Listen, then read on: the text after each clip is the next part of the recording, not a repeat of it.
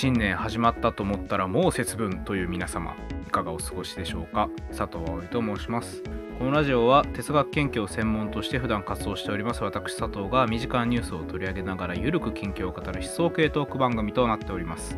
第2回では文学研究者で友達の松田いつきさんに来ていただきました。まあ松田さんは、えー神戸大学で最近博士論文を提出されたばかりということで結構この話とかもしたんですけども実は長くなりすぎちゃったのでだいぶカットしてですねあのドライブ・マイ・カーっていう映画について喋った部分を、まあ、今回ラジオとして皆様にお届けしたいと思います、まあ、それでもちょっと長いんですけどね、まあ、皆さんお暇な時にぜひお聞きいただければと思います。よろしくお願いします。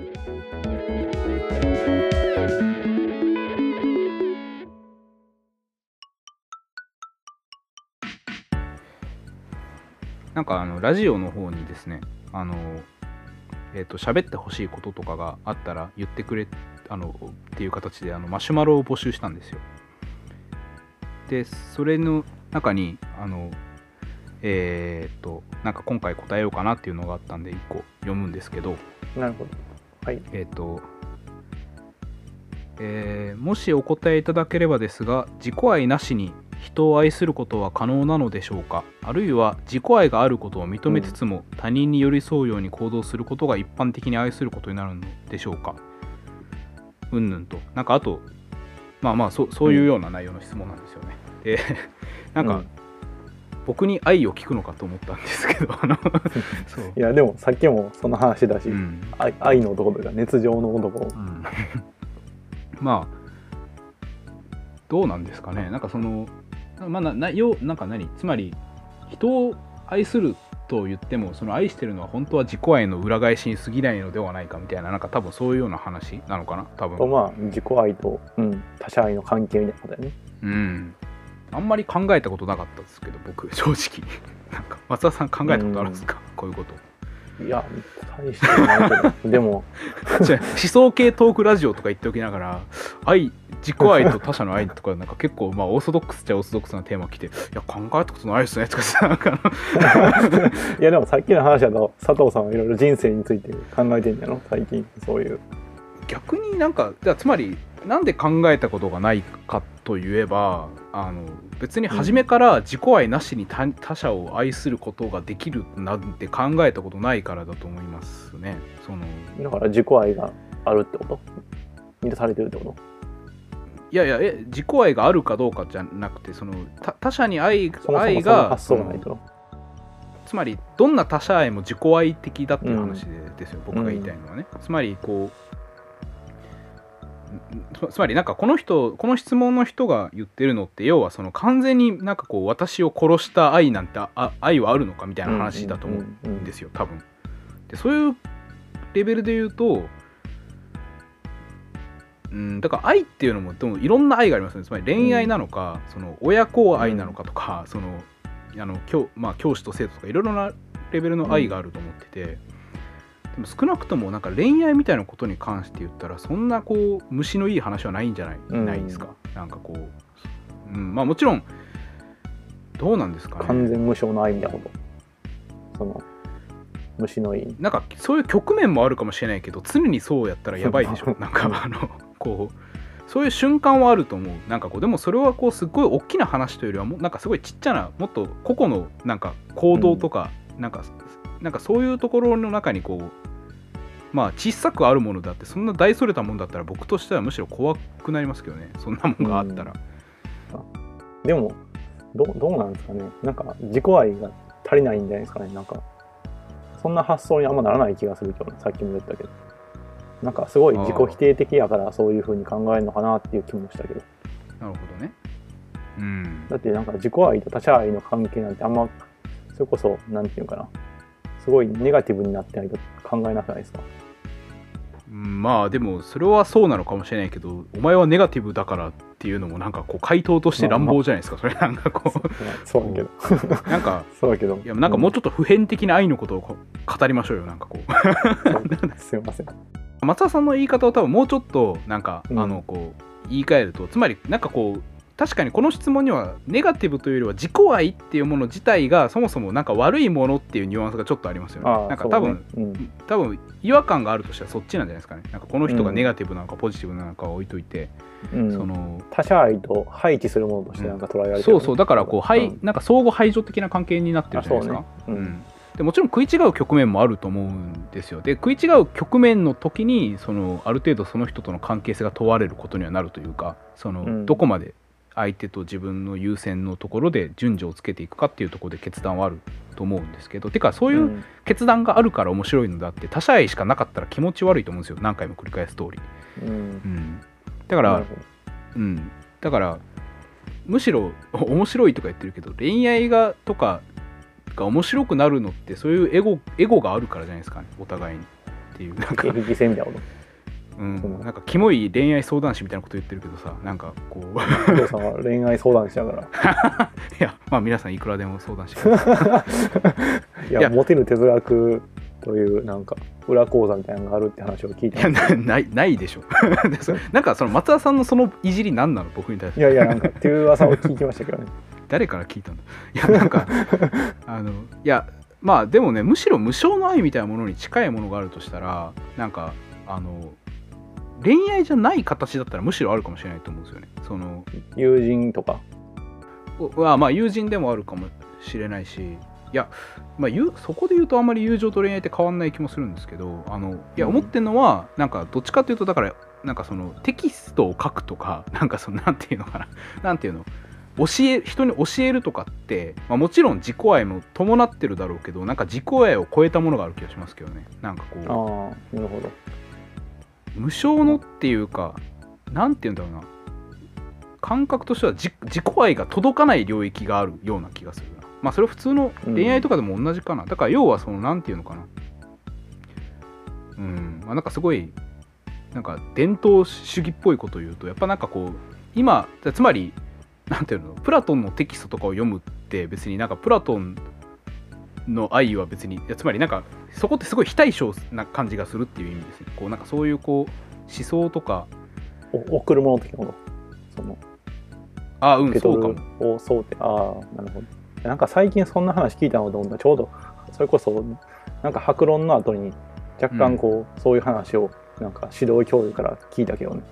なんかうん。教育とは愛だよみたいなことをなんか言われて うんそれうんそれなんかそれそれそのあっちみたいな。白論白論提出後にその 何？今まで指導してくれた先生がそれ言ってきたの？なんか。あそうそう。なんかまあ一般的な話としてね。なんか一般的な話としてでもあのそういうことだよみたいなことを言ってあってまあまあ確かにまあそれに近いところは実はあるやんか。まあ添削とかしてでもさ相手に対して、うん。こっち側がやる立場としてもさ別にねね。何も返ってこうへんからね。まあ実際なんか僕もまあ数少ないながらそういう経験もありますけどそのななんか別に妥協しようと思ったらどこでも妥協できますもんね。教えるって別に。そうそうそう。ん。うなんかね論考にコメントしてしてくださいとかね。なんかまあまあうん。それはなんかほんまにこっちのなんていうかな。あの度合いやもんね。ややる、うん。やりたい度合いだけの話やから。っていうところはあるんかな。まあ別にその思想哲学文学とかそういう話だけじゃなくてまあ芸術とかもそうなんですけどまあなんて言うんだろうな。なんかまあマルクス主義的に厳密に言ったらそんなものはないかもしれないけどなんかある種の公平無視さへのこうなんていうか思考みたいなのはやっぱあるんじゃないですかね、なんかこう、うんつまりそういうこうつまり公共性っていうことですかね。なんかしらのそういう。なんか話広げすぎかもしれない。いやなんかつまりこうテキストとか芸術作品とかを通じて開かれる公共性って多分あってでそういったものってうん。作ってる時は完全に例えばこっちがエゴで作ってたとしてもなんかそういうむしあろエゴを無視して容赦なく開かれちゃうじゃないですか。だからその自己愛をむしろこう破壊するようにこう他者の関係他者との関係が開かれちゃうというか。だからこう、うん作ること自体がいなんか意図しない他者への愛になってしまうというかなんかそんなうん。暴力性があるような気がして僕はなんかそういうところでは自己愛がもはや及ばない領域としての他者との関係っていうのがあるような気はするみたいななんかそんなことはちょっと思ったりします、なんか、うん、とか言っていいと全然なんか話したい内容に入っていけないんですけど。なんかいやなんかこのなんかお便りが来た時になんか松田さんと打ち合わせしててあのね最近僕と僕と松田さん共通であの浜口竜介さんの「ドライブ・マイ・カー」という映画を見たので、なんかそれを土台に喋ろうかと言ってたんですけどまあまさにになんか自己愛と他者愛みたいな話やったよねみたいな話やったよね。うんうんそう。まあまああなんかねでもまあ今多分これを公開してる時にまだやってるかどうか分かりませんがなんか。ギリギリじゃないかな。昨日僕行ったんですけどなんかうん。結構ギリギリでやばっと思ってちょうどだからあの、まあ、蓮見茂彦は有名な話は私は博士論文書くときにはなんか映画を1年間禁欲しましたみたいな確かなんか自筆年譜かなんかにあって結構僕はなるほどと思ってじゃあ僕もお酒と映画はしばらくやめようと思って行ってなくて。やめてた？でも まあまあやめてはなかったでもなあんま行ってなかったよね。飲み会もうん。とかもね。だからちゃんと真面目にやってたんですけど。うん。でもまあ出し終わったしと思ってパッて見たら結構ギリギリでもしかしたらもう終わっちゃってるところも多いかもしれないですね。うん。異例のままああロングランやとは思いますけど。うんうんうん。いやなんかだいぶそもそも話題になっててね。なんかこう、うんまあなんか日本のよくあるパターンで海外でなんか賞を取ってから日本にもう一回帰ってくるとすごい話題作になるという、うん。なんかまあうん。これは本当に非常によくあるパターンで僕なんかだと音楽好きなんで YMO とかもそうだったなみたいな あのアメリカで売れアメリカで売れてから日本で売れるというそのなんかへまあねなんかそういうなんか嫌な 嫌なっていうか嫌なのかいいなのか、まあそういうのがありますけど。まあでも実際見てあの僕あのえっ、と偶然と想像っていう別のやつも見たんですけどね。なんかそっちも良かったし、うん。すごいなんか僕は両方フィルマークスで5点をつけましたから、うん、あの僕はあのフィルマークスの点数はイデオロギーでつけているんですよ。あのなんかつまり、うん。うん。まあ、ある程度加点方式減点方式いろいろあって見てるじゃないですか映画って、うん。でなんかででもなんかどんな減点があろうがもうこれは良いっていうのがもうバンってあったら5点にしてるんですよ。だから、あのつまり普通にこう普通に見てあこれはすごい傑作だぐらいだったら、まあ、4.7とか4.8とかなんですよね。なんかそれ以上の領域はもうあのあの心でつけています。こう。熱い男やな。そう。いやレフトアローも星5ですからね。レフトアローンダイナマイトどんどんダイナマイトどんどんは。なんかそれはそれ5だったかな？なんかダイナマイトどんどんの話が誰に伝わるんだ。なんか僕あれでもだいぶあれはでも結構バカ映画なんでねそんななんかこそううそうそう。なんかすごい絶対5だみたいな感じではないですけどね。内容的には、うん、なんかあのああと例えばウテナとか。る男やもんね。そうそう。あそう。僕ん家にはそうなんですよ。あのダイナマイトどんどんのポスターが貼ってあるあの ウテナも5点つけたしね今フィルマークス開いたけども なんか話の流れで、うん、あとはなんか黒沢清作品とか大体5つけてますね。めっちゃ5つけてる。明るい未来とか好きやもんな。そうもう僕 5, 5ですよ、うん、あの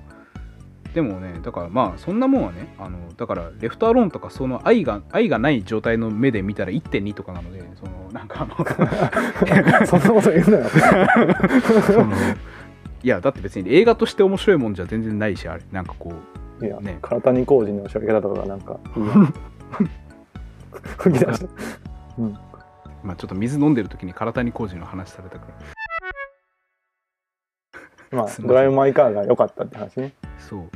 まあなんかさっきのお題のこともあるけど、まあ、いつか合流するだろうという感じでなんか喋ると、どこが良かったですか？僕見たのもう1週間か2週間ぐらい前だからあちょっと印象が薄れてるんですけど昨昨日見た松田さん的には？そうそうそう。でなんか11時ぐらいに見たんですけど夜の。うん。佐藤さんに感動してすぐそうそうそう、うん。感感動してすぐ LINE したもんね。うん。まあどっから、うん、言うんかな。なんかでも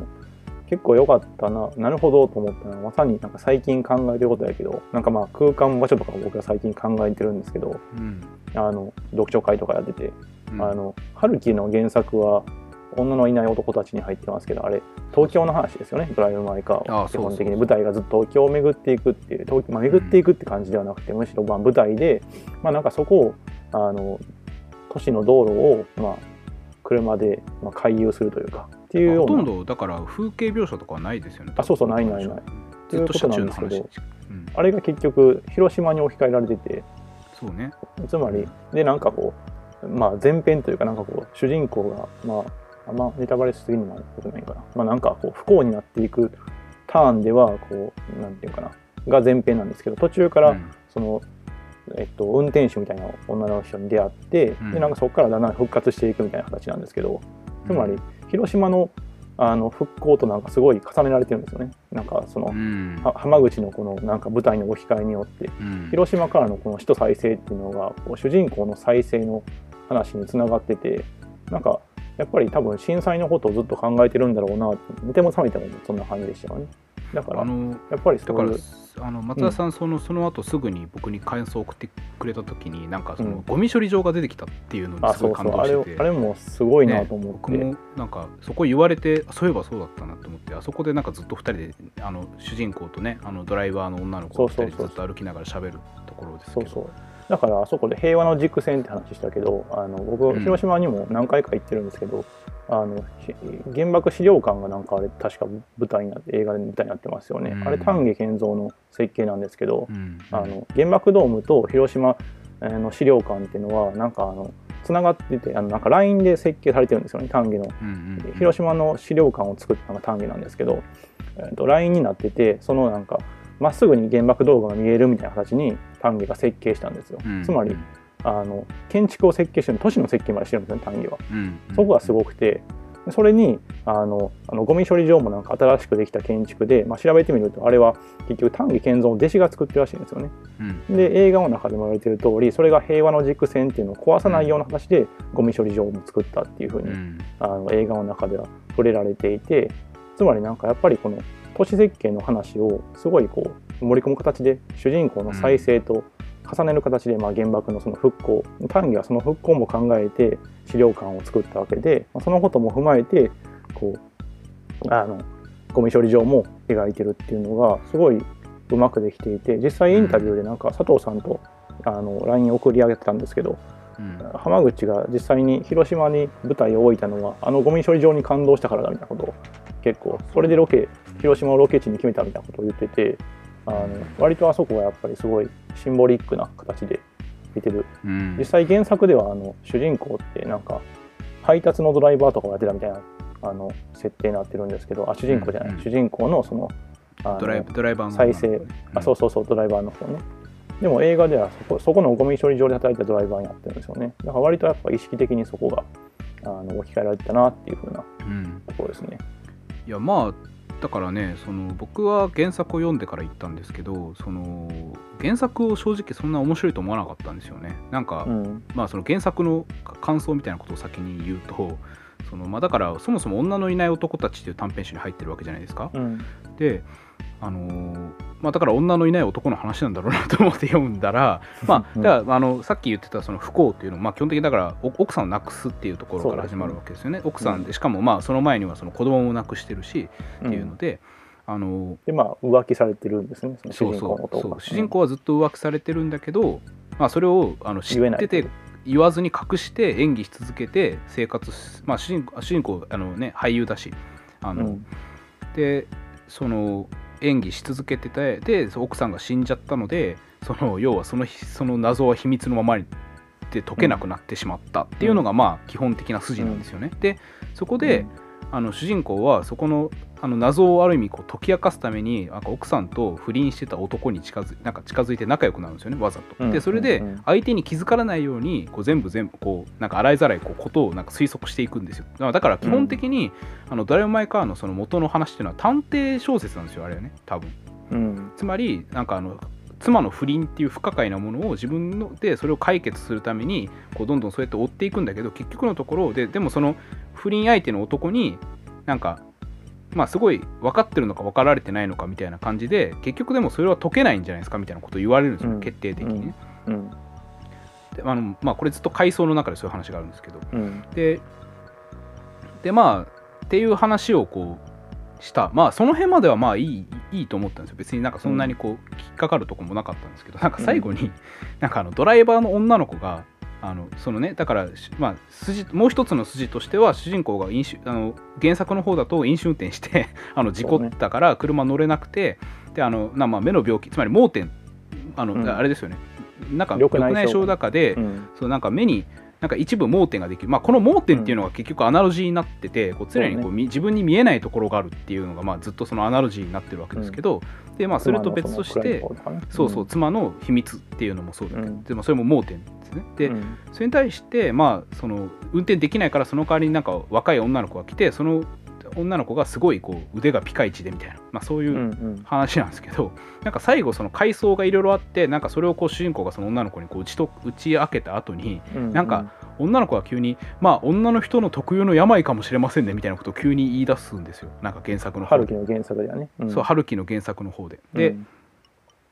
でなんかまあなそもそもなんか奥さんがその何でもない男たちとなんか長年によって不倫してたっていうのは何か理由があったからじゃなくて、理由がなかったからしたんじゃないですかみたいな。なんかつまりこう、うんうんつまりあなたにつまりなんか主人公は夫として自分が何か足りてなかったのかみたいな、まあ、結構つまんないことで悩んでて、うんうん。でそれをなんか悩んでるに対してなんか奥さんはそうじゃなくてみたいなこう、うん。何もないからそういう人たちやってたんですかみたいな。で女の人の特有の病でみたいな、女の人にはそういうとこがあるんですよみたいな。でそう考えると私の母親もみたいな なんか話になって終わるじゃないですか最後のところがあれ、うん。でなんかそれがすごいもやっとしてなんかその、うん。要は他人の分かれ分かり合えないその盲点っていう話をしてたはずなのになんかそれを急に女っていうのが出てきて埋めるんですよね。なんかその、奥さんの謎みたいなの、でなんか女のいない男たち女性を代弁しちゃうん。そう女のいない男たちじゃなかったのかと、でそこでなんか別に男とか女とかを書くのが悪いとは僕は思わないんですけど、そううん。なんかただでももうちょっと書きようがあるはずでなんかすごいこううん。最終的に女っていう観念が出てきてなんかそれが解決したみたいになってるように思うんですよね、うん。元の原作の方が。うん。でなんかそれがすごいはあってなっちゃって読んでて。なんか途中まではまあまああのいよくいいと思ってたんだけど。まあその映画の方がすごいこうなんていうかなコミュニケーションできなさみたいなのをすごいずっと必要に書いたよね。そのあの中で置かれてる劇劇っていうのも結局セリフがどあの各国語になっててあの実際あれは一つの劇をやってるけどなんか英語と中国語と日本語となんかいろんな感じで混ざっててあれもまさにこそうね。う通訳できなさというかっていうのがずっとあってあああのー一個だけ多分佐藤さんそこに関して言いたいけど一個だけ結構その原作と違うなと思ったのはうん。あのねあのこういうなんか叙述があるんですよね。結構ここ面白いなと思って。その佐藤さんの言った違いっていうのは割と映画と小説の違いでもあるんかなっていう気もしたんですよ。ああなるほど。っていうのは何かっていうとあの春樹の原作にはこうあるんですよね。2人は長い間これあのさっき言ってたあの浮気された男と、うん。あの主人公の2人なんですけど、あの映画の中にもなんかあのその女の子の運転であの2人がなんか横で喋り合ってるシーンありますよね。うんあの岡田将生と西島秀俊やがうんうんやってる役で2人がこうずっとなんか長い感じの印象的なシーンがありますよね。うんあそこで、でも原作はこうあるんですよね。2人は長い間、相手の目をまっすぐ見つめていた。そしてお互いの瞳の中に遠く離れた恒星のような輝きを認め合ったっていうふうにあって、うんつまりここで分かり合ったっていう設定なんですよね。2人とも、うんあのそのえーかつての亡くなった女性、妻のなんかこう面影を共有し合ったみたいな、なんか男同士の絆みたいなのが生まれてるんですよね。うんうんでも、これは原作で、あのそうですねいいんですけど、なんですけど、あの映画の作品の場合は、結構僕思い出したのは、あそこ、あの2人ともその見つめ合ったみたいな描写ないんですよ。あ2人とも完全になんかもう、あの一人一人に焦点化するんですよね。あの岡田将生がすごいなんか、なんか不気味な顔してますよね。あの目が光ってるみたいな。それはつまり見つめ合ってる2人っていうのがそのあそうそう。えこれ蓮見茂彦が文章で書けるかどうかっていうそうそう。そう、これ、蓮見茂彦が言ってる有名なセリフで、あの黒沢清がなんか回想で言ってるんですけど、映画は見つめ合ってる2人を撮ることができないっていう、うん。蓮見の有名なセリフがあるんですよね。うんうん。つまり映画っていうのは例えば僕と佐藤さんが喋ってる時にもあの僕の方にカメラを置くか佐藤さんの方にカメラを置くかどっちかしかなくてうん。2人の視線を同時に描くことなんてできないんですよねカメラの場合は。まあ、つまやり画面としては僕の僕の 僕と松田さんだとして僕の顔のアップと松田さんの顔のアップを交互に繰り返すことで見つめ合ってるように見せるんですよねあそうそうそう基そうでもお実際に見つめ合ってるところっていうのは正面お互いの正面から撮ることっていうのは基本、まあ、画面分割とか無理やりしたらできるかもしれないけど基本一つの画面の中ではできないわけですよね。そうそうそうそうだから分かり合っているっていうことをそのえ小説の場合はなんかナラティブの次元でできるんですよ。つまりうん客観的なこのあの語りっていうのを設定してうん焦点化すればいいから、それに対してカメラっていうのはそういうことができないから、ナラティブが使えないんでそれこそ蓮見が言ってるように見つめ合ってる2人を撮ることはできないんですよね。確かにだから現あの映画の方でも見つめ合ってはいるけどずーっとその要はあのどっちかの顔を長長尺で撮ってあでまたどっちかの顔をまた長尺で撮ってみたいな形の撮り方ですよね。そうそうそう。だからやっぱ映画ではその分かり合えなさっていうのがなんか必要にこうそれこそ映画技法も含めてふ描かれてて、そのなんかコミュニケーションのできなさにあの注目していってるあたりはまあそもそも原作とやっぱ向かってる方向性も違うんかなっていう気もした。そうですね。だから僕はだからさっき原作をディスりましたけどだからそのやっぱ映画の方は素晴らしいと思ったのはまず単純にその原作で省かれまくってるところをすごいちゃんと書いたっていうことなんですよ、まあ、つまりうん。僕はなんか春樹こだから特にドライブ・マイ・カーで良くないと思ってるのは全てやっぱりあれはこうなんていうかシンボリックに全てを解決してるところだと思うんですよ。うん。つまり北海道は出てくるけど北海道って言っても実際の北海道じゃなくてそ想像の中の北主人公の想像の中の北海道しか出てこないんですよね、なんかうんであれ面白いのがなんかあのしかもその描写がすごいしょうもなくてなんかそのあのドライバーの女の子がそのタバコをポイ捨てしてるんですよね。でなんかそれに対してなんかあの主人公の男がなんかほなまあその女の子が北海道出身なんですけど北海道何々町の人はみんなこういうマナーがあるんだろうと思ったみたいな勝手な推測するんですよ。であれ面白いのはその女のいない男たちの前書きを読んだら分かるんですけどこれなんか雑誌掲載時は実際の町の名前書いててでそれでその町の人からそう抗議されてあの架空の町の名前に変わってるっていう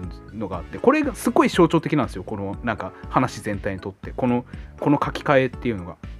だからつまりマジでいろんな風景なんですね。のそう全部だから女も、も男も北海道もあの全部そのイマジナルなものの次元でしかつながってなくてなんかこう全然その現実を取らない。でそれに対して、あのやっぱ浜口の映画っていうのは、まあ、現実っていうとあれなんだけど、まあ、つまりで例えばその奥さんとの関係っていうのもその原作の方だと全部記憶の中で処理されてる話を全部はっきり取るんですよね。そのうん。つまり一個だからつまりあつまり省略されてるじゃないですか。原作の方だと奥さんとの関係っていうのは単に記憶の中での問題であってね。そのん。実際の場面としては出てこないんだけど、それを初め本当に30分から1時間弱ぐらいかけてがっつりやる。でもそこ結構難しくてなんかよく見るとあれ奥さんとの関係ってそのそれこそ最初は主人公が直視しないみたいな設定やから結構全部うまいのは、あれ奥さんの貫通というかあの浮気見てんのか鏡越しなんですよ。ね確か鏡越しなか確かにそれはそう。あでのだから直接は見てないんですよね。そうそう。で途中であの奥さんと喋るのはスカイプですよね。つまりスクリーン越しで、うん。あれがずっとめちゃくちゃうまいんですよね。ゴミ処理場も結局がガラス張りでしょ確か。あのガラス張りというか、あのあの隔てられてますよね、うんうん。だからつまりこうであの大月っていうあの岡田将生の役の、まあ、浮気したあの相手のやつうん。も、結局なんか逮捕を見るのはなんかテレビ越しでしょ？あのフェリーの中で乗ってる。確か、うんうんうんだから主人公の西島はなんか常にこうやっぱ外界と接し面を接接してるが外界とこう距離を取ってあの、うん。接してるんですよね。だからそのなんていうかな。イマジナルな風景の中でいるっていうところは一旦はちゃんと抑えてると思うんですよ。あ映画の中でも？あそうそう映画の中でも、でそれでやっぱすごいなと思ったのはあのゴミ処理場でその、まあ、なんかあれかな。全部口で言ってもわわかるかな。あのドライバーはさあの雪のように見えるますねみたいなこと言ってるじゃないですか。あのゴミ処理場の中で。ああうん。ゴミにあのゴミが降ってるのを、だからあの最後のシーンで雪のところで主人公があのそのドライバーの女の子をこっちに来てみたいな感じでこうあの一歩踏み出すんですよね。うんうん。あそこがすごい良くてだからあそこであのやっとその主人公の西島はなんかこう、えーその面をそのスクリーンを隔てたところじゃなくて一歩せす一歩出すあ足を踏み出すんですよね。うんうん。でそこでなんかドライバーがなんか汚いですよみたいなこと言ってるんですよ。ああの汚いですよってなんかめちゃくちゃ変で何が汚いか分かんないですよねああなる多ほど。分僕の読解ではそうそううそう僕の読解ではあのゴミ処理場対応してるんですよ。つまりゴミ処理場のあこそこの汚いですよっていうところはゴミのところではそれこそ面を接しててあのあうん。の隔てられてるんですけど、隔てられててそれまでもずっとガラス張りでススカイプでも妻とこう、パソコンのスクリーンを接してしか見てなかったわけでうん。それに対して最終的にやっとこの主人公は汚いですよっていうふうに言われたところに足を踏み出すんですよね。だからあの一歩の踏み出しってのはこのゴミ処理場の時にはなかった姿勢でやっとあそこで多分他者とこうコミュニケートしようとする姿勢っていうのが出たっていうのが僕のなんかこう見た時の感想で、まあ、なんか一回見た限りなんで間違ってるかもしれないですけどうん。だからあそこ感動するんですよね。うん。あでねでもそれもまあ、さっきの翻訳って話にもちょっとつながりますけど決してこうなんかなんていうかな1対1で完璧に分かり合うって話でもないのがうまくてつまり歩み寄ろうとする姿勢はそういうふうにある種の成長として書くんだけれども、うん。でもなんでそこで歩み寄れるのかって言ったら要はあそこでつまりその北海道の雪の中っていうのがそのそそもそもそのドライバーの女の子が住んでた家の後ででそこが土砂崩れでな,、亡くなりで母親がそれに巻き込まれて死んだっていう現場なんですよね。でつまり、あの主人公とあのドライバーの女の子が分かり合えたようになってるのは要はお互いの傷を開示し合った結果。だからこうね。でそのでなんかこうお互いこう最後のところでこうハグというか抱きつくんですけどでもああそこで2人が共共有してる傷っていうのは別の傷なんですよ。だからこうね。お互いがお互いの事件を知ってるわけではない。あくまでその話をお互いから聞いてその現場にを見てるだけ。だからそのうん。痕跡を見てるだけでうん。その同じ体験を共有してるわけでもない。だから結局そこは絶対分かり合えないんだけどでもうん。なんかそのお互いの傷を持ってるっていうことで歩み寄ってるっていうのがすごい偉いと思うんですよ。だからそこがさっきの一番最初の方に言ったあの劇のあれと対応してるそうそうそう。各国語で喋っててそうそう。本当は同じ劇をしてるのか分かんないけどなんかいろんな言葉でこう一つの物語をこうなんていうかな。分有してるというか。うん、あのだからあれはこれも原作にはない設定ですけどなんか主人公がやってる劇劇がその特殊な劇で要は普通演劇っていうのはなんかしかもあれなんですよね。えっ、とあれだ急に名前出てこなくなった。あのえワーニャおじさん？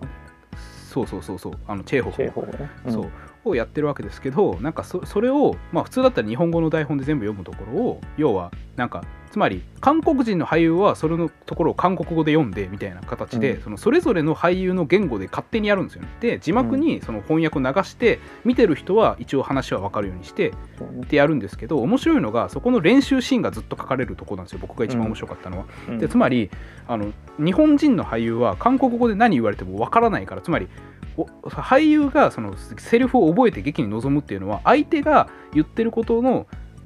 セリフの終わりがここだから次自分はこういう風に喋るっていうそのリズムでやってるんだけど外国語でやられるからどこで終わりなのかっていうのが普通にやってるとわからない。だから、うん。でそれをどういう風に解決するかっていうと徹底して暗記するんですよね。でつまり、うん。うんでもそれは例えば韓国語を頑張って練習して喋れるようになるとかそういう話じゃないなんかもっといろいろうん。なんか何カ国語かってやってましたよね忘れちゃったけど、うん。しかもさ、うん。あのしかも単なる言語だけじゃなくて一人その喋れない人がいてあの、ね。手話まである。韓国式手話っていうのまで入ってる、で徹底してそのだからお互いがお何やってるかわからない何喋ってるかわからないっていうのを劇の中でリズムを合わせるためにお互いのあの言葉の内容じゃなくてリズムを覚えるんですよね。あれ。ここまで言った自分の言葉を自分のリズムで喋ってるだけですよねあれはねそう。でだからお互いんですよねがそうお互いがお互いの言葉を喋ってるんだけど相手のリズムを徹底して暗記することによってそれを乗り越えるじゃないですかあれ、うん。でそれがすごい美しいというかその要はうん。主人公とドライバーの女の子との分かり合えるっていうところと結構アナロジーになっててつまりお互いの言語の内容、つまり意味っていうあの共通の地盤があってそこでコミュニケートできる。これはつまり同じ言葉を喋ってる人とだったらそれはあるかのように思えてるけど、そうじゃなくてその意味っていう共通の地盤がないところで相手とあの分かり合うっていうところでその結局リズムを相手のリズムを覚えるで、うん。そこに自分のリズムを乗せていくっていうこうなんていうかうん。ポリリズムっていうか、なんかうん。そういうところにこうをあの原作にないその設定を持ち出してそこを強調してるのがすごくなんていうのか浜口のすごく偉いというかいや素晴らしいというか。っていうかそね。なんだったらあの原作への批判じゃんと思ったんですね僕見た時に。あてかいやそれなんかそのコミュニケーションの問題それこそさずっと春樹がやってるわけでいやだからどこまで想定してるのか分からんけど、そう今の話とか聞いててやっぱ一番思い出すのはアンダーグラウンドとかさうん。あれも結局さ理解できないものをその,、うん、その理解できないままにしてたからこそオウムに走ったみたいな話で。うん。だからそのオウムに走らないために大きな物語を復興するんだみたいなこと。ジャンクとしての物語を復興するんだっていうふうな結論に春樹は言ったわけやけど、うん。なんか全く逆の方をここでは言っててそれこそコミュニケーション的なさっていうのを個々人が内面を見つめることというか個々人が一人のリズムを持つことで、うんあのギリギリコミュニケーションするんだってなんかすごい逆の方向に来て、大きな物語を復興するんだっていう方と、うん。なんかすごいあのそこまでは想定してるんかは微妙やけどなんかすごいでかい、あの春樹論としてもすごいなっていうふうに思ったな。実際岡田将生のさ、あのうん。あの主人公の妻を浮気する俳優さ全然原作と違うやんか、あれなんかすげえ似てるなとキャラクターも思ったのは違うし。あそうそうそうあれすげえ似てるなと思った。のダンスダンスダンスのあの五反田くんっていうのがいるんやけど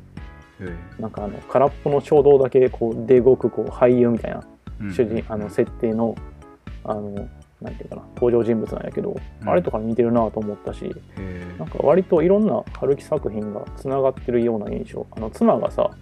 なんかあの口述するやつもあったやんか。妻がテープに吹き込んでとか、妻が夢の中であの物語を見る夢見るみたいな設定とか、あれも原作になかったけどさうんうんあれは完全に1984やしなんかすごい多分大きなあの春樹作品全体っていう感じのなんていうかなあの原作の取り方もしてるっていうふうにも読めなくもないかなっていう。つまりなんかそのなんか春樹スターシステムみたいな感じのことをやっていてそのそれを違なんかう結論に持っていくというか。それなはあそうか。そなんかその視点は全然なかったのでそうだったのかって思ったけどそうだとしたらめちゃくちゃ変なことやってますね。なんか。いやでもいくつか春樹をちゃんとこうなんていうかな追って読んできた人やったらなんかいろんなことが散りばめられてるなっていう印象を持つんじゃないかなと思う普遍的に。分からんけど、うん。あんままだ感想みんなに聞いてないから分からんけど、でもでもまあやっぱり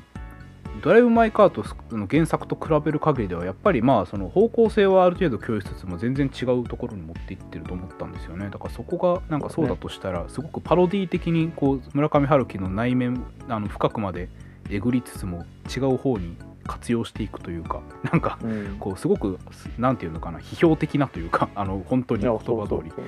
りになんかできてる。だからなんだろうな。まあだから、うん、そういうところがすごかったんですね。結論みたいな。なんか。いやでもさなんかまあ、うん。最近やってることにさ付け加えるとさあの、うん。最ちょっと前にそれこそ空間場所読書会でアーリーを読んだやんか。僕自身が報告したけど、そうそうジョン・アーリーのさあれ車の話であのさっきのまあガラス越しみたいなのにつながるけどさ、アーリーっていうのは車の一番のその役割何かって言ったらあの車っていうのは人間を外界から切断することだみたいなことを言ってるの、うん。うん。つまり車越しだったら人間はこう街をこう回遊してもスクリーンを見てることと一緒だみたいなこと言うね。あるいは。う、ん。あの全然その街の音とか聞こえへんし、うん。あのなんていうか歩いてる人とかとさ切断されるしみたいな加藤さん実際なんかエッセイでなんかバイク論みたいなの書いたけどさあそうね。あれはそのあの街に飲まれることとしてなんかバイクの大金を取られてたけど。そうね。車とバイクをそこでも僕はまあ僕はバイクの免許持ってないんですけどあのだからえっと、友達の後ろに乗せてもらってよくバイクに乗っててでそれで車っていうのは外界から切断されたこう個人の端末というかちっちゃい部屋、うん。移動式の部屋だけどもバイクっていうのはむき出しだから世界に嫌おなく接続さ接続されてしまうんだみたいなことをエッセイで書きましたね。いやだからねなんか実際その辺の最近僕らがなんかいろいろなんかうん。言ってたことになんかすごいつながるような話で、だから最後もだから実際この映画でも車になんかそれまでは変質的に誰も乗せないみたいなとか、うん。なんかすごいこう技術をうんぬんするようなあの男やった主人公が最後はまあねそのドライバー一人に乗せたりとか犬を乗せるような感じで肯定して捉えて、うん。むしろ車によってこう街とか世界から隔たりがあったのがまあそれを開かれていくような形のエンディングになってて、そうですね。なんか割となんか僕らが最近とやかく言ってたことにちょうどな映画があって面白くその辺も見たな、なんかでもそう考えると本当になんか無駄な要だから元々の映画元々の原作に加えてあんだけいろいろてんこ盛りでそのかない設定を勝手に付け加えてるわけじゃないですか言ったら、うん。その翻訳の問題にしろ劇まあ劇の問題は元にもあるけどあそこまでちゃんと劇団の描写はないし、うん。でまあ広島っていう広島っていうのはもう特に完全に勝手に付け加えてますよね。でね。なんかでもそういうのを、あのすごいちゃんと全部フル活用して なんかあの、うん一個のこうちゃんとしたこう作品としてなんか完結つまりなんかあれだけしかあれ長いじゃないですか。3時間以上あるんですよね、あんだけ長くてあんだけ要素てんこ盛りにしておいてなんか全部ちゃんと回収してるというのがすごく偉いなというか なんか素晴らしいこんなことができるのかという映画。なんかそんな感じまあでもなんか20分ぐらい道路のことを見てた気がするけどね。まあ確かにひたすらトンネルとか通ってる。うん、いやだからねあのそういう意味で言うとまあやはりそのさっき言った話にも戻りますがその、うん、村上春樹がちゃんとこうまあなんていうかシンボリックにこうごまかしているというというところ、まあ、まさにやっぱり文学となんか映画の違いっていうふうにも松田さんは言ったけどやっぱこううん。ある種プッシュなんか、しまあ、極めて植物的にちゃんとそのあのあの過去のは話も北海道も広島もで何だったら韓国も全部取るっうんていう、そうそこが。がちゃんと描かれてるよね。そのつまりそんだけ時間かかるわけで北海道に行こうと思ったら。急に北海道行こうとかって言ってもなんか2日かかりますよとかって2日かけて行くもんね実際に。そうそうそう。だからその描写はすごい、ねね。なんていうのかな。なんていうのこう遅延されるけど、まあ、そのことによって実際の遠さっていうのがあの可視化されててその辺もすごかったね。っていうかでもねあのそのそれで言うとあの映画っていうものもその本来はカットの美っていうのはあるはつまり、うん。そのだから例えば今から飛行機飛行機に乗るぞっつって飛行機でなんかここから2時間かかるぞって2時間全部映さないじゃないですか。だから、うん。あのそういう形で常にこう時間っていうのは常にこう編集されてるわけですけど映画の中では、まあ、もちろん「ドライブ・マイ・カー」もそうだそうなんですけどでもなんか思ったのはこれ必要に全部書くなって思ったんですよ。まだ終わんないのって。だつまり、うん。この点で終われるだろうっていうところは実は何個かあると思うんですよ。ね。でも必要に最後まで書く。なんかこう、うん。でか過去も含めて過去現在オチそしてその後まで なんかうん。こう全部をこう語りきらないと気が済まないかのようにこうすごい全部あのうん。ちょっと情緒なぐらいに 全部取るでしょう、だあれあれはなんかそれ自体が一個の異常さのような気もしましたね僕は。だからあれがだから、うん。だからそこでやっぱりむしろ春樹の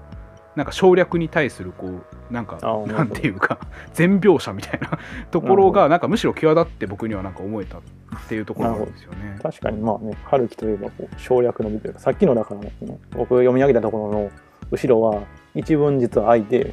2人はまた握手したってあってなんかうん。まさに省略やね。なんかそこでなんか分かり合ったみたいなのが演出できるのはまあある意味小説的というかあのその春樹の描写の力で、そうそうそうそう向かってるところなのかもしれないうんあの思い出したのはあのロジエっていうあのうん。作品があってこれ青山真司がうん。確か撮った中上のなんか撮ったフィルムがうん。間に挟まってる変な映画なんやけどあれもまさに紀州を行く間のこのなんか遠さみたいなのを書いててうん。なんか中上の場合もやっぱすごいなんていうかな遅延させる文章で、うん。その辺はまあ小説って言っても一括りにできなくてなんか中上の小説とやっぱ春樹の小説は違うしうん。やっぱ春樹の場合はその省略にすごい重きを置いてるっていうふうには言えなくもないかなっていう。うん、まあねだからあのそれはいやだからカットの美っていうのを僕はまああの普通に映画とか見てたらパンパンパンパンカットある方が普通に見ててあの気持ちいいからそれはそれで好きなんですけどあの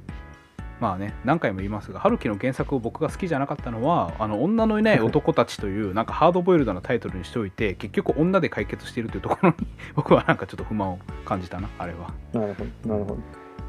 まあそれに比べてなんと素晴らしいことか浜口竜介 あなんか最後最後のなんかエンディングでなんか急にコロナ禍でみんなマスクして韓国でみたいなやつでしたけどあれなんかどどう思いました？なんかふーんと思ってなんか最後おおと思って終わったけど。まあなんかちょっとした悪意みたいな感じだった。なんかじゃあお前らじゃあ現実に帰るみたいな話じゃないの？あれって。あそういうわけではない。なんかあんまりそこまでそれについては深くは感じなかったけど。なんかね僕道路はなんかあえて意図してんのかな？意図とか意図って言ったらあれか。なんか道路は韓国に置いてんのもあれかなとは思ったんですけどね。うん。つまりさあの広島の道路めっちゃさあの車が走ってるのはめちゃくちゃ入るやんか。なんかこの映画で、でもまあよく言われるけどあの広島行った時もなんかよく何回も強調されたけどタクシーの運転手とかに広島の道路ってなんでこんな綺麗かっていうと結局めちゃくちゃ焼け野原になっちゃったから何もないからすげえ復興したみたいな話なのね、うん。だからまっすぐ通せるしあの綺麗な道路があると。みたいな話は割となんか広島でよく聞いてうん。なんか確か韓国もなんか有事のためにあの道路が広くてまっすぐらしいんですよ。つまり飛行機とかをこうさあの使わないとあかんから有事の際には、北朝鮮となんかあったりとか。だからあの飛行機の離離着陸ができるからあの道路が広くて、あのなんていうのかな。あのまっすぐなんですよみたいな話はうん。なんか聞いたことがあってうん。なんかその辺も狙ってんのかなとかちょっと思いましたけど、えー、なんかそれはめ道路が最後っちゃ深読みじゃない？でもでもなんかでもでもなんか最後道路がブーンみたいな感じでまあ確かに綺麗でまっすぐな話うんうん綺麗でまっすぐな道路でしたよね。うん。そうそう。なんか川沿いかなんかを走ってる海かな。うん。まあ、ある種そういうなんかこう人工的なこうなんていうんだゼロからその計画的に作られた都市設計みたいなところを意図的につなげてるってことですか？うんなんかこうそれこそ広島の復興と重なってみたいにこうなんか、うんあのうん。都市の復興と主人公の再生の話みたいなのが結構つながってんのかなって、まあ、もしかしたら全然深読みかもしれんけど なんかま丹あ丹下のあの話がされてたやんか平和の軸線っていうふうに。うんうん。つまりだから平和の軸線なんじゃないかなと思ったけど。ねああなるほど。なんか素晴らしい。なんかこういいですね。なんかこういやなんかこの この話を。急 急に素晴らしいとかいいやなんか。最近ねそういう道とかねあの空間とか場所とか道路の話を考えてたからその辺をまあ重視してみたからっていうのもあるかもしれんけど。なるほどね。僕はそれで言ったら僕は僕でそれこそずっと翻訳してたから翻訳のことが気になってたのかもしれないですね。あそうそう。なんかデリダのあれに似てるみたいな言ってなかったっけ？デリダのあのそうえっ、といやあそうた他の岬に出てくる文言でなんか僕が痛く気に入ったというかその後から読んだらすごくデリダがあのドライブ・マイ・カーにしかあの見えないっていうあの、えー、とセリフセリフじゃないな。えまあ一文があってでまあうん。それがどこだったかな？ちょっと待って、えーあった。えっ、と他の岬の中でデリダはこういうふうに言っててえっ、と私はこの言語で君に話しかけ、この言語で君に制約する。私のことは私の言語で話す通りに聞いてくれ。君は君の言語で私にか話して構わない。我々は互いに聞き合うべきなのだ。などなどということが、あらゆる理論的、事実確認的芸名に先立ち、またそれを超えて、この種の全ての芸名を開始し、包含し、包摂しつつ、あらゆるメタ言語に逆らっていると言っていて、まあ、うんつまりこうある種のこうこの言語と言語の間の異なる言語間のあのコミュニケーションっていうのがあらゆる言語に先立つっていうようなことを言ってるんですよこれはつまり。うん。でしかもそのコミュニケーションっていうのはつまりさっきも言ったようなお互いが共通で了解できる意味の量やっていうのがない状態で,、うん。で私が話すことは私の言語。であなたの話すことはあなたの言語で話しなさいっていう結局これも非対称性というかあのうん。お互いがお互いのことを完璧には理解できないんだけど、うん。でも相手は自分の言い方で喋ってる。あ自分は自分の言い方で話してるっていう。まあこれ本当にドライブ・マイ・カーのその演劇そのもの。ね。演劇はそんな感じだったね。そう。でまあこれはあの映画見た後にこの文章を発見したんですけどなんかこうドライブ・マイ・カーじゃんと思って、ねえデリダはでもさどういうことを念頭にそれを置いてるんですかまあだから結局これもまあ翻訳論でもあるのでこれだからあの、うんまさに翻訳の話なんですよねこのつまりた単なるえっ、と他のアイデンティティアイデンティティとアイデンティティがのそのある種のこう食い違いがあって、でそのまあなんかすごい単純な言い方すると、まあ、そこからこうある種のなんかうーんとてかまあそういうコミュニケーションが常に普遍性の条件だっていうようなことですね。だからこう理理念じゃなくてそういうものはすでにあ常に常にすでにあってうんで、うん。そそれがこうあのあらゆるこう他者とのコミュニケーションを開いている。だからこうつまり普通逆逆転させてるわけですよ。普通意味が通じる相手とのコミュニケーションっていうのをモデルにして意味が通じない外国人との話を考えるけどそうじゃなくて外国人が違法人が初めにいるからこそ同同国人もい同郷人もいるみたいななんかそういうようなこうなんか逆転をさせてるうん。っていうことコミュニケーションってそもそも伝わらないものだってところからコミュニケーション概念を考えてるみたいな話だよそうですね。だからこう、うそうそう。だからコンセンサスじゃな必ずしもコンセンサスをまああの市場とはしてないっていうこと。うん。なるほど。まあなんかデリダまで持ち出すと本当に余計な感じなんですけど。あの まあだからいや僕が思ったっていうか僕はだからねこういろいろ現代のものって見てたんですけどやっぱなんか僕は映画終わった後にこう興奮気味にいろいろツイートしたんですがその時にこう、うん。なんか言っちゃったのが「いや浜口竜介と同時代人でよかった」って書いちゃったんですよね僕。なんかこう、なんていうのか結構やっぱり思想とかなり、まあ、文学もそうだろうけどやっぱりなんかこうそれこそ前回ちょっと喋ったけどポストフェスティム的な気持ちになりがちというかなんかうん、昔は偉大な作品は多いけど今を見るとみたいな気持ちになることも多いんですけど、うん。なんかそういうのが浜口作品っていうのは僕は他のやつもあの、えー、と偶然と想像を見た時も同じように思ったんですけど、うん。なんかこう今まさにリアルタイムでこれにこう参加しててそれに自分が何か言説を言うことができるっていうのはまあ結構幸福なことだなっていうのは思いましたけどね、そういうふうに思える作品ってまあ少ないのでやっぱり、うん。うん。まあ確かに。ななんかちょっと前に戻れば大江とかね実際書いてたわけだしね。なんかそういううん。なんか幸運さに僕らはなんかあのまあ偶然的に巡り合ってないから全然まあ。大江が書か書いてる同時代なんてあんま知らんからね、まあ、逆に言うと僕らのアンテナが古すぎるだけなんですけどそれで言うとね多分こう ももっとあの開かれた目を持ってみればいろいろあるんじゃないですか？よくわかりませんけど。いやでもやっぱり小説のなんかそれこそまあさっきの一個前のあれになるかもしれんけど、中上で思ったのはやっぱ小説の時代やなっていう感じはするけどね。やっぱ中上の時代っていうのは。ああまあまあやっぱりその確かになんていうのかな今今ある一つ一つの作品のクオリティというよりは全体の力関係みたいなものは絶対違いますよね。こう多う分、ん。うん。小説っていうのが持った意味っていうのはなんかだいぶ違うんやろうなっていう気はするけど。うんまあうん。なんかそんなとそこまでころで佐藤さんはそこまでを言わした。作品だったって話ですねまあなんか全然そのあれですね。でもあの質問の答えになってるか分かりませんがあのあ何やったっけ？今自己愛。とそう自己愛なき他者愛っていうのはあり得るのか。それが自己愛というものが分かった上で他者愛をするのか、うん、まあ映画はだからそのなんか自分自身を見つめようみたいななんかねエンディングというかまあテーマになってたよね。そことつながるのかなっていうふうなうん。話で出してきたというのがこんなに長くなったという。まあまあね全然噛み合ってなかった。なんかこうでもきっかけをね 話の中から何かのきっかけを見つけてもらえればいいかなっていう感じですけど。見つかるのか。そう。今回のラジオのタイトル何なんだっていうあの愛愛とね。愛とドライブ・マイ・カーなのか？それこそうさんくさい映画評価に。まあ、まあそんな感じであの第2回第3回もかな？多分。であのなんか来てあの呼べる人がいなかったからとりあえず松田さんに来てもらったんですけど。まあまああの松田さん多分今後も何回何回か出てもらう何回も出てこらおうと思っているので。あの、まあかつて大失敗ラジオというのがあったんですがなんかそんな時に実は僕はいててなんかそういう感じかもしれないですね。なんかたまに僕が別ゲのあのね、あの表紙をやってた時にそのすでに松田さんとなまあてかこのラジオに出てもらったのがそもそもきっかけで松田さんと喋るようになったっていうのはもともとはあったあか。らもうもうかれこれ3年とか4年とか前ですけど、うん。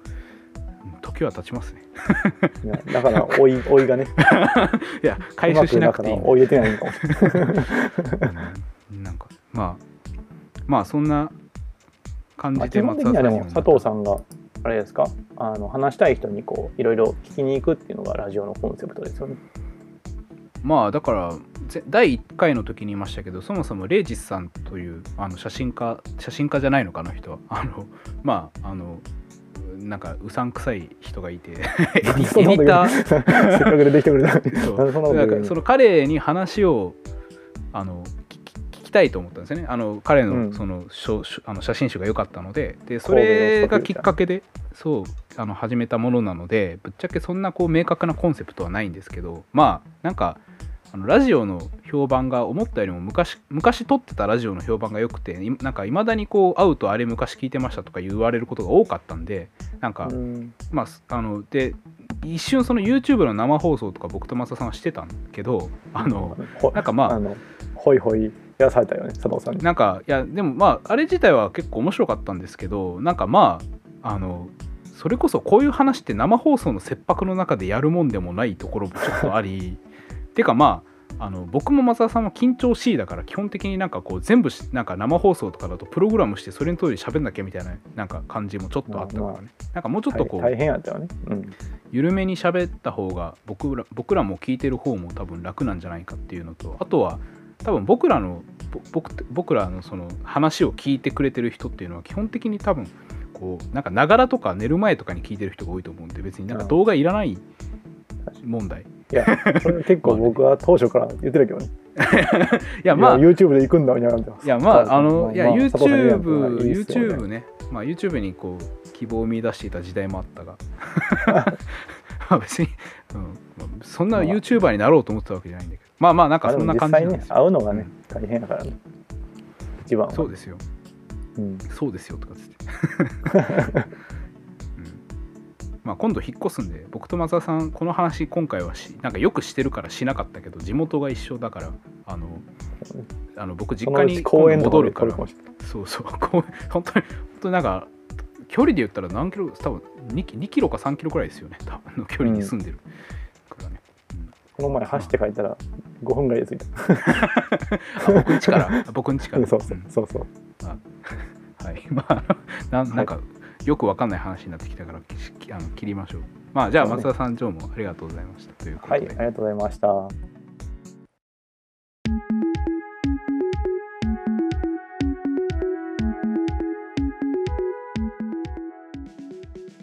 はい、そういうわけで第2回でした。ここまでお聞きくださってありがとうございます。えーまあ、ドラ・マイ・カーっていう映画、本当にいい映画なので、皆様、まだ見に行けるようであれば、ぜひ見に行ってください。まあ、僕は、あのー先に原作を見てから行ってね、まあ、そのラジオの中でも喋りましたけど、あのこう見比べてみると面白いところもあるんじゃないかなと思います。